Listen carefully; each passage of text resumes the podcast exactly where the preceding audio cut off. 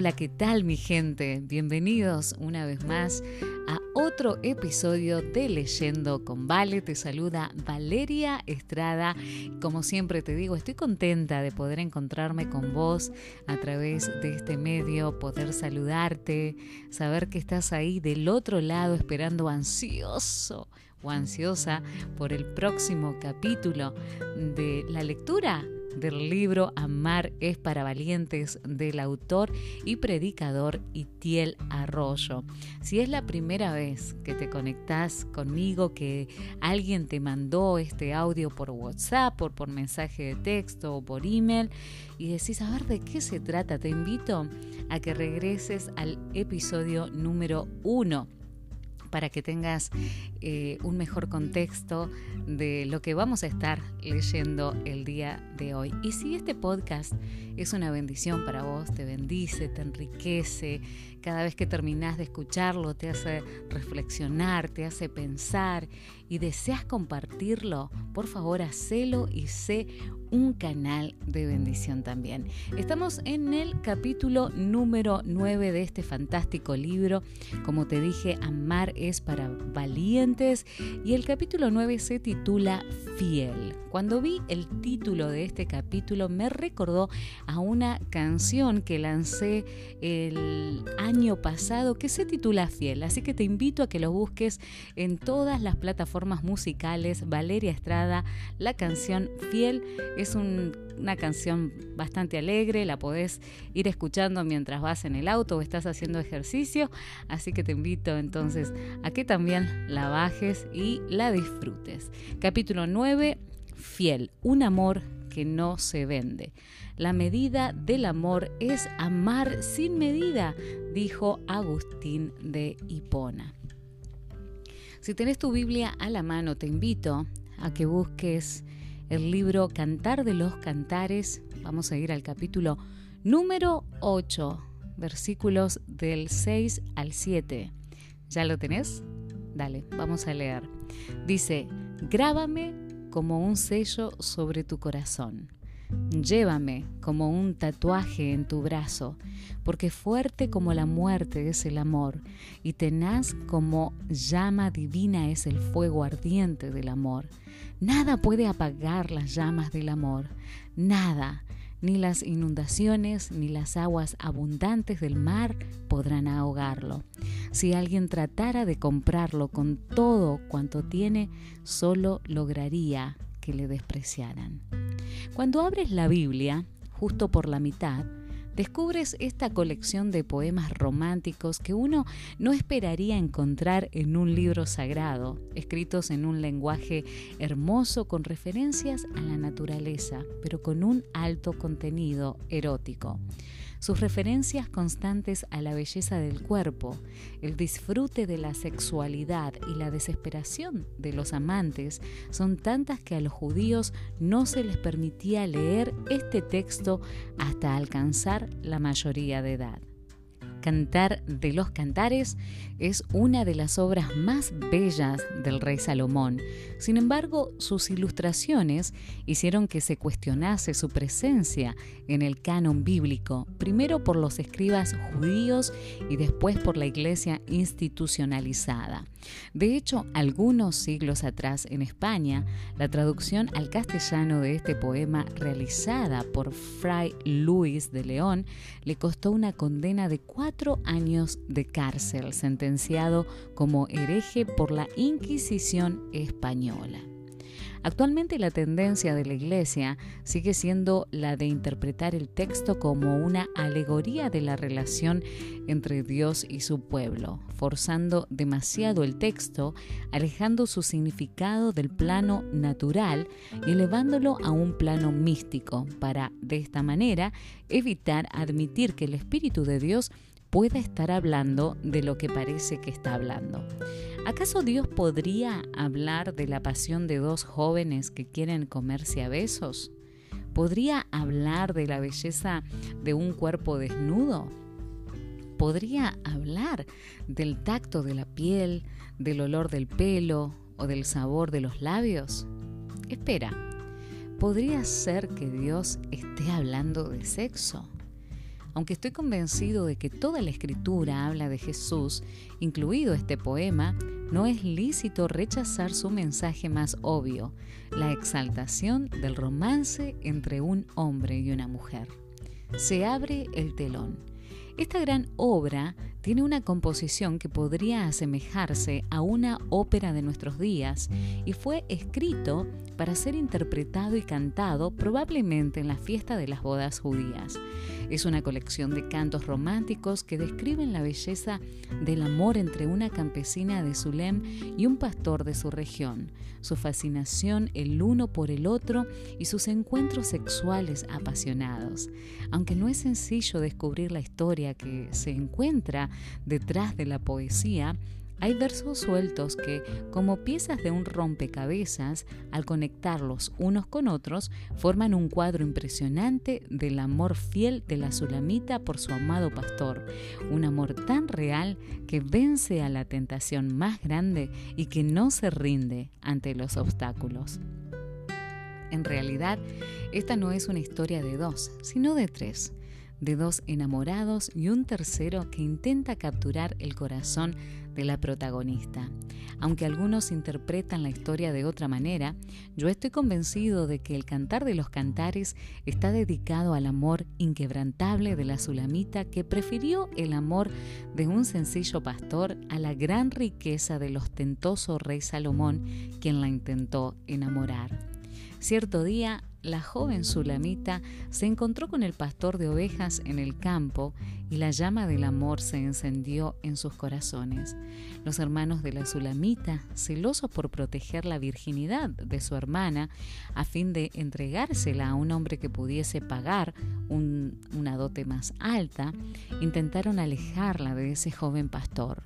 Cuando ella estaba dispuesta a ir con su amado pastor a contemplar la belleza del inicio de la primavera, sus hermanos se enfadaron con ella a causa de su obstinación por el joven y decidieron mandarla lejos a cuidar las viñas de la familia para alejarla del muchacho. Mientras la Sulemita cuidaba los viñedos, el rey Salomón pasó por su territorio con su guardia real y la vio, quedando cautivado por la inusual belleza de esa mujer a la que describió como tan bella como las yeguas de Faraón. Y así como Salomón compró las mejores yeguas de Egipto, quiso comprar también a la Sulamita la trajo a su palacio y la incluyó en su harem de mujeres. La colmó de regalos y le prometió hacer la reina.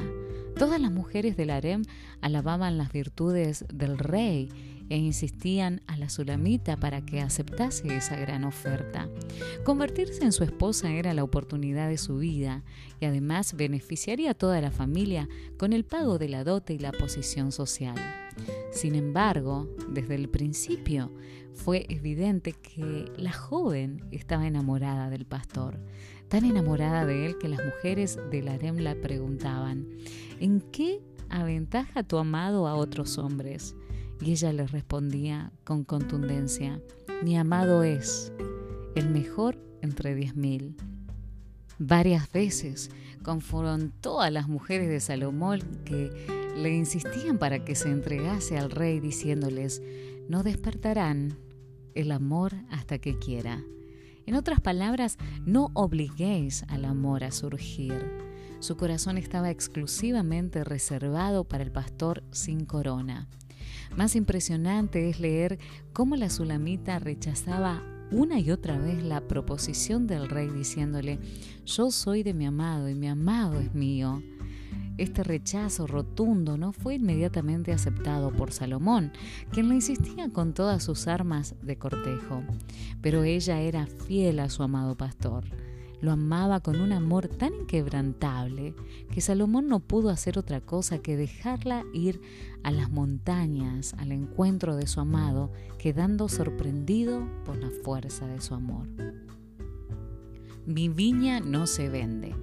Hacia el final del poema, en el capítulo 8, la Sulamita hace una declaración desafiante al rey Salomón, que estaba acostumbrado a comprarlo todo con dinero, diciéndole, yo soy la dueña de mi viña y yo decido a quién dársela. Quédate con las mil monedas de plata. hablando metafóricamente de su sexualidad. Y añade, si un hombre trata de comprar amor con toda su fortuna, su oferta será totalmente rechazada. Ni toda la gloria que poseía el rey Salomón pudo convencer a la joven campesina para que se entregara a él, porque ella ya había decidido a quién se iba a entregar. La sulamita dijo no a la oferta del hombre más poderoso del momento. Ella era la dueña de su propia viña. Su viña no se podía comprar porque su viña no estaba en venta. Su viña no tenía precio porque su viña era invaluable. Ella decidía a quién se la iba a entregar voluntariamente. El hombre que compró mil mujeres no pudo comprarla a ella. Y eso la hacía sexy. Esto me hace recordar la escena de una película un tanto provocadora. Un hombre entra en una fiesta exclusiva donde todos guardan sus modales y visten de etiqueta.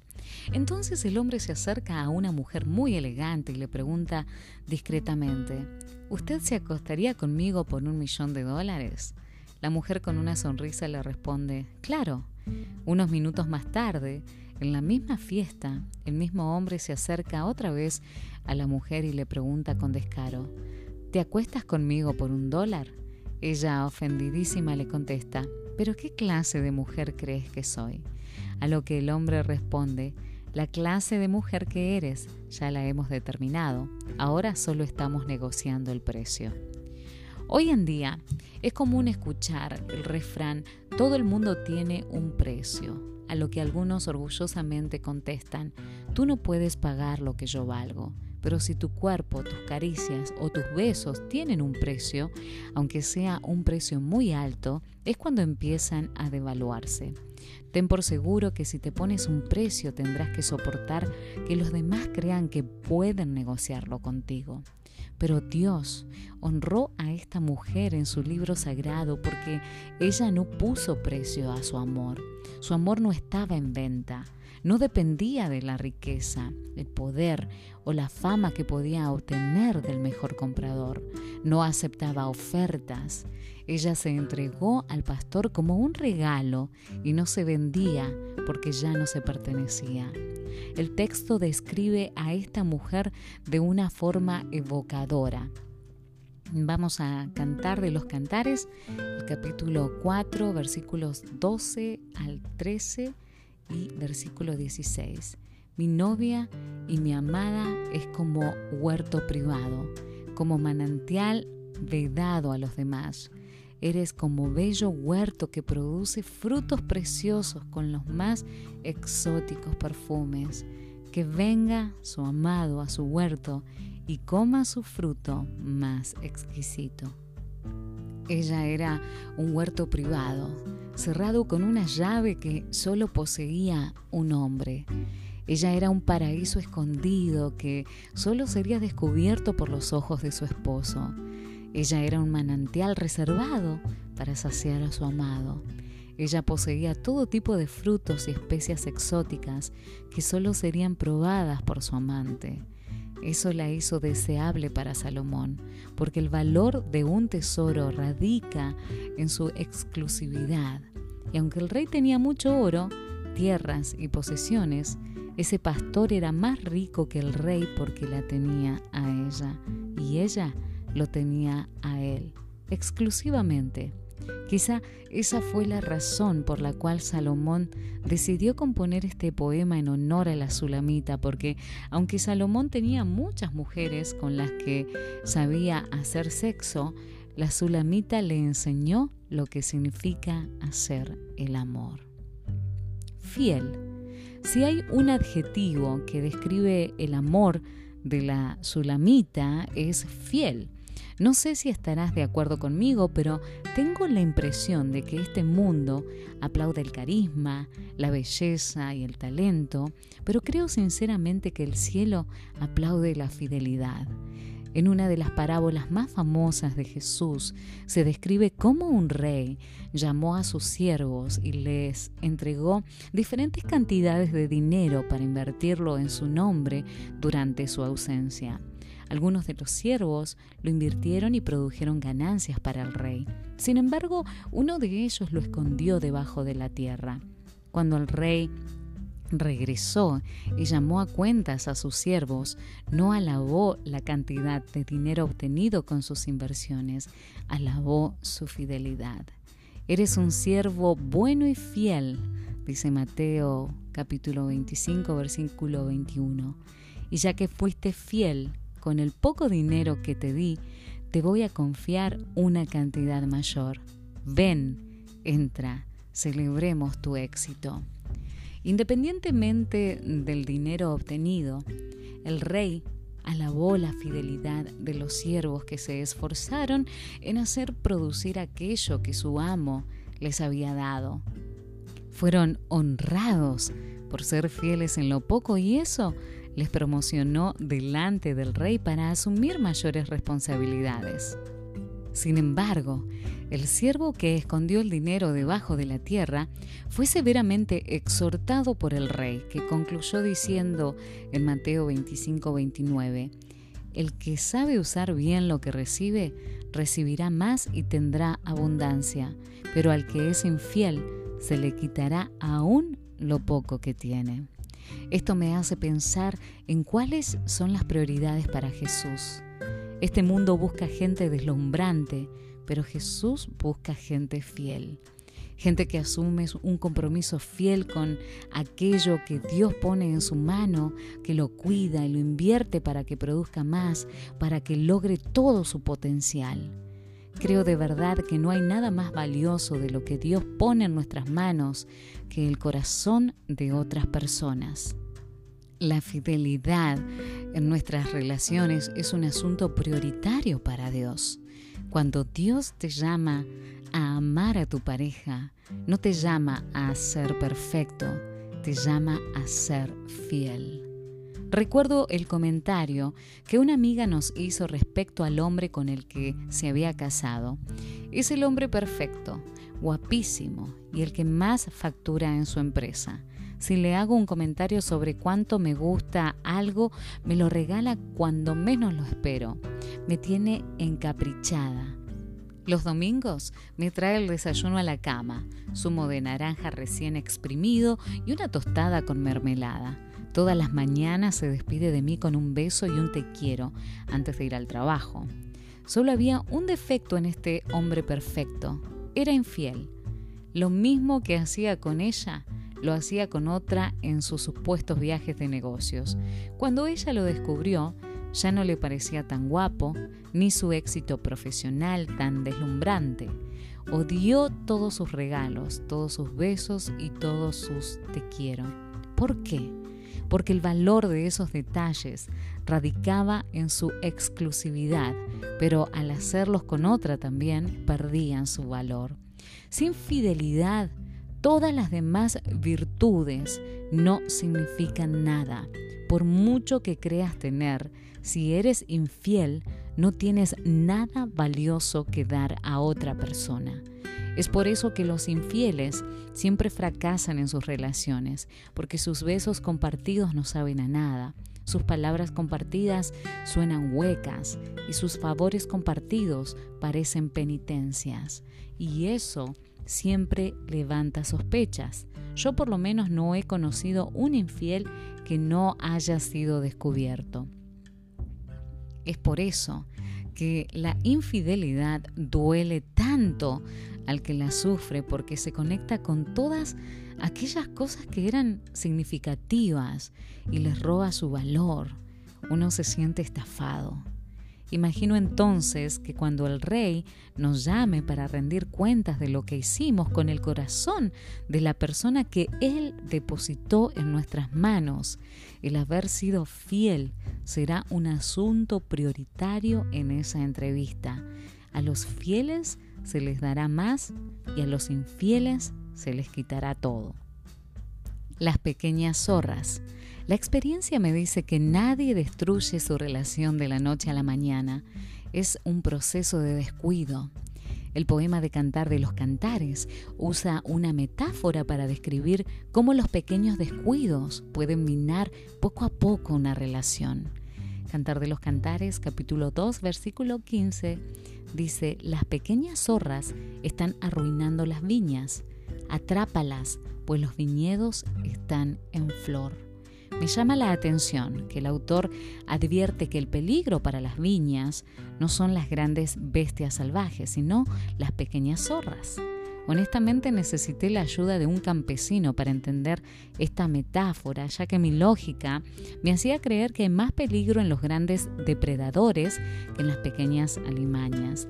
Sin embargo, el campesino me explicó que todo labrador cerca sus viñedos con vallados que son efectivos para impedir el acceso a las grandes bestias, pero que es inevitable que todo muro tenga algún pequeño agujero a través del cual pueden acceder las pequeñas zorras. El labrador tiene que hacer un gran esfuerzo para detectar esos agujeros en la cerca de protección y sellarlos lo antes posible. Además, el campesino me explicó que cuando un animal grande entra a un viñedo, es lo suficientemente alto como para arrancar el fruto directamente de la vid y devorarlo. Sin embargo, las pequeñas zorras, al no alcanzar el fruto, comienzan a mordisquear el tronco de la vid hasta que se debilita y la vid termina inclinándose. De esta manera devoran el fruto, pero además inhabilitan la vid para producir más fruto en el futuro, lo que convierte a esas pequeñas alimañas en un peligro mayor para la viña.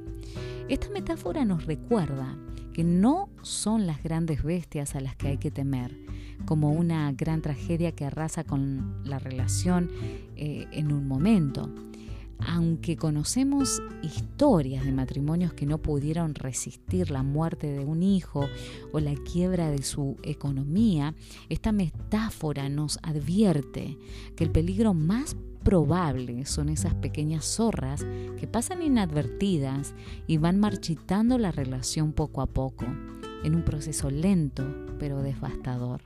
Esas pequeñas zorras que se cuelan dentro de la relación a través de los pequeños descuidos de la cotidianidad. Por eso el autor del poema grita atrapen a esas pequeñas zorras antes de que estropeen el fruto de la viña. Solo pondré un ejemplo de estos descuidos tan peligrosos, dejar de ser agradecido con lo que tienes. Antes admirabas las virtudes de tu pareja y te sentías privilegiado por poder disfrutarlas. Me refiero a su humor espontáneo capaz de sacar un chiste de cualquier cosa, su conversación que podía alargarse horas en la noche o su habilidad para cocinar pasta como nadie en el planeta Tierra. Pero lo que antes percibías como un privilegio y te hacía sentir agradecido, Ahora lo percibes como aburrido y dejas de agradecerlo. Entonces la zorra de la apatía entra a vuestra relación ya no te ríes con sus chistes, sino que te quejas por sus defectos que no te causan ninguna gracia. Las largas conversaciones cara a cara son sustituidas por pasar tiempo en las redes sociales hablando con cualquier otro y la pasta que antes te parecía inigualable, ahora no puedes evitar compararla con las delicias que comen los demás. Así, sin darte cuenta, la falta de agradecimiento da lugar a esas pequeñas alimañas que devoran la relación. Desagradecido. Si algo he aprendido es que la infidelidad está ligada con una actitud de desagradecimiento por tu pareja, que te hace menospreciar lo que tienes y te hace pensar que quizá te estás perdiendo algo mejor en otro lado cuando no estás agradecido, cuando no te sientes conforme, tu radar se enciende y empiezas a buscar. Miras otras viñas y como eres una criatura sensorial, no pasa mucho tiempo hasta que ves algo que te llama la atención.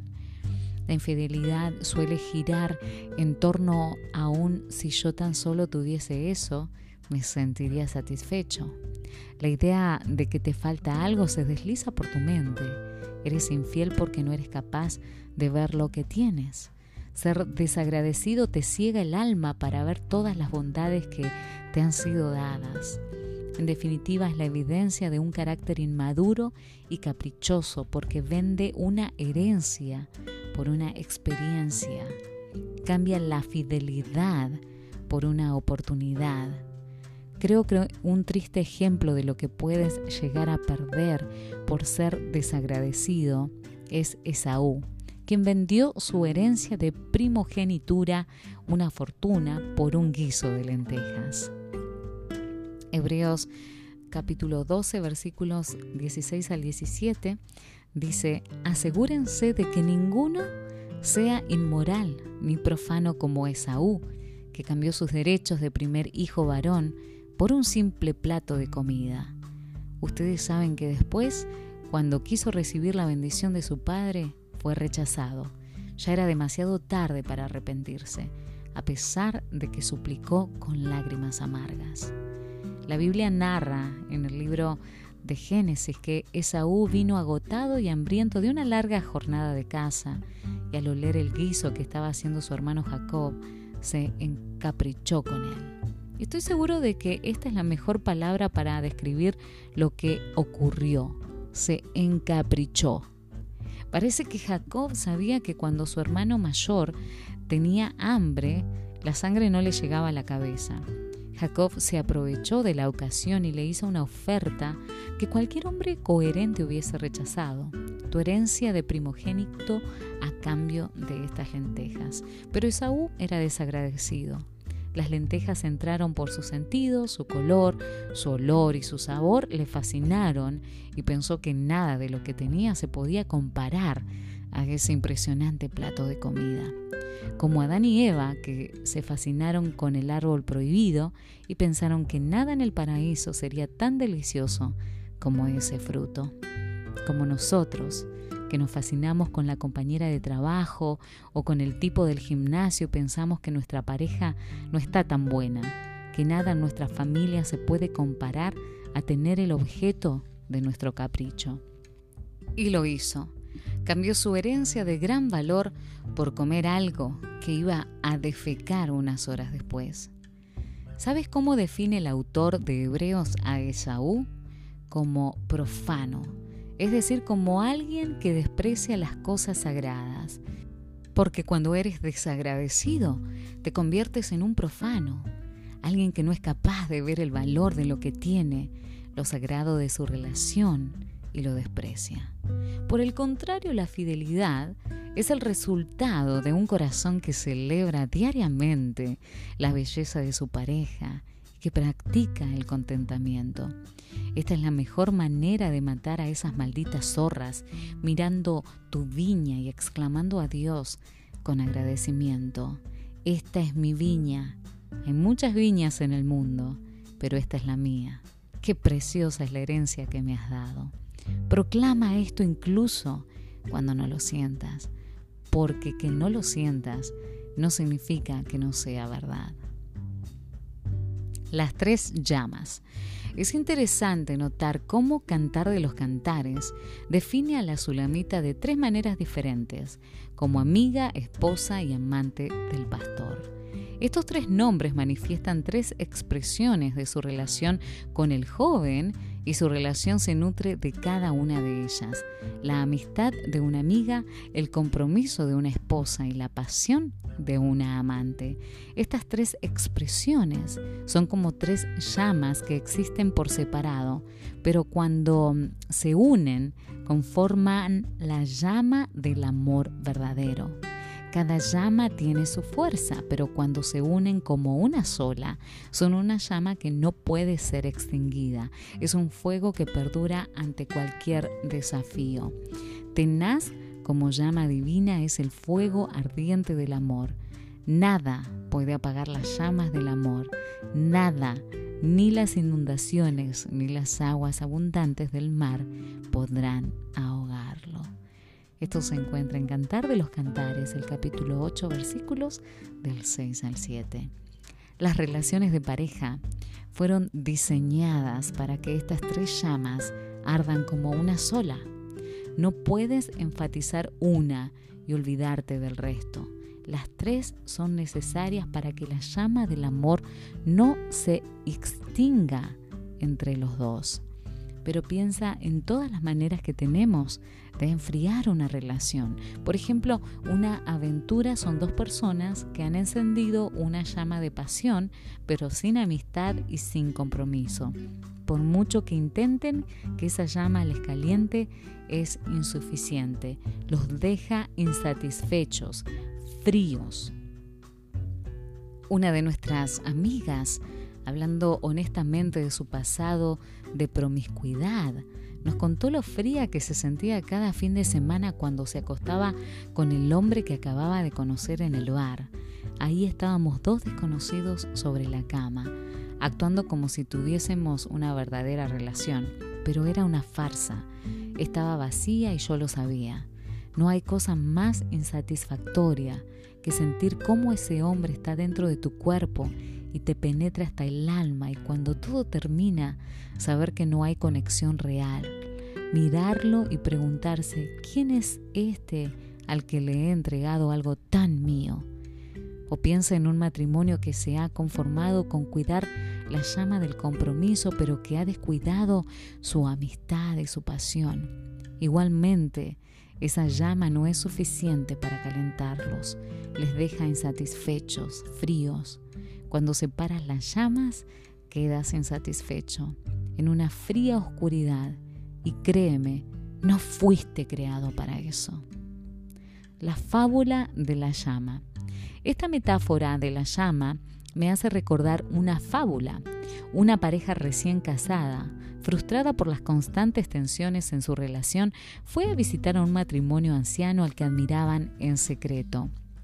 Este matrimonio anciano era conocido en el pueblo por haber formado una de las familias más sólidas del lugar después de más de 40 años juntos, superando crisis económicas, sufriendo algunas enfermedades y habiendo criado a cuatro hijos que ya estaban formando sus propias familias. Lo que más sorprendía de ellos en el pueblo es que aún se pensaban con pasión. Aunque no eran perfectos, sin duda su amor estaba muy vivo. Sin embargo, el matrimonio joven tenía la sensación de que su amor se estaba muriendo. Primero fueron los desacuerdos que dieron lugar a las peleas y como resultado de no lograr entendimiento alguno, la apatía tomó dominio en su relación. Les pareció más fácil ignorarse y vivir como solteros aún estando casados. Pero como se amaban, una noche fueron a la casa del matrimonio anciano en busca del secreto para salvar su relación. Estaban desesperados, pero los ancianos los miraron con cariño, con una de esas miradas que expresan nosotros también estuvimos en ese momento y les dijeron, el secreto de nuestro matrimonio exitoso lo escondimos en nuestro huerto. Miraron por la ventana hacia el huerto de los ancianos y no vieron más que oscuridad. Era de noche, no había ni una sola lámpara encendida y la luna apenas alumbraba con, con su pálido brillo, formando sombras entre los árboles. Entonces los ancianos encendieron una vela y se la dieron a la pareja para que comenzaran la búsqueda del secreto. Salieron al huerto con su pequeña llama, acercándose a las sombras en busca del secreto tan anhelado pero pronto empezaron a preocuparse más por mantener la llama encendida que por encontrar el secreto. Los movimientos bruscos y la brisa del viento nocturno amenazaban con apagar la llama y no querían verse a oscuras en medio de ese huerto lleno de árboles, agujeros y vaya a saber qué más sorpresas.